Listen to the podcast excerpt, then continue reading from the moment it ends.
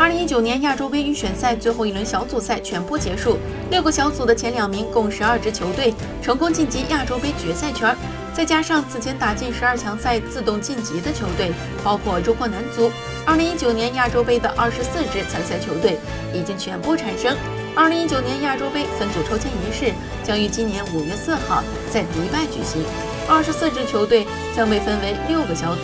东道主阿联酋自动成为抽签种子队，其余五个种子队将是国际足联排名前五的亚洲球队。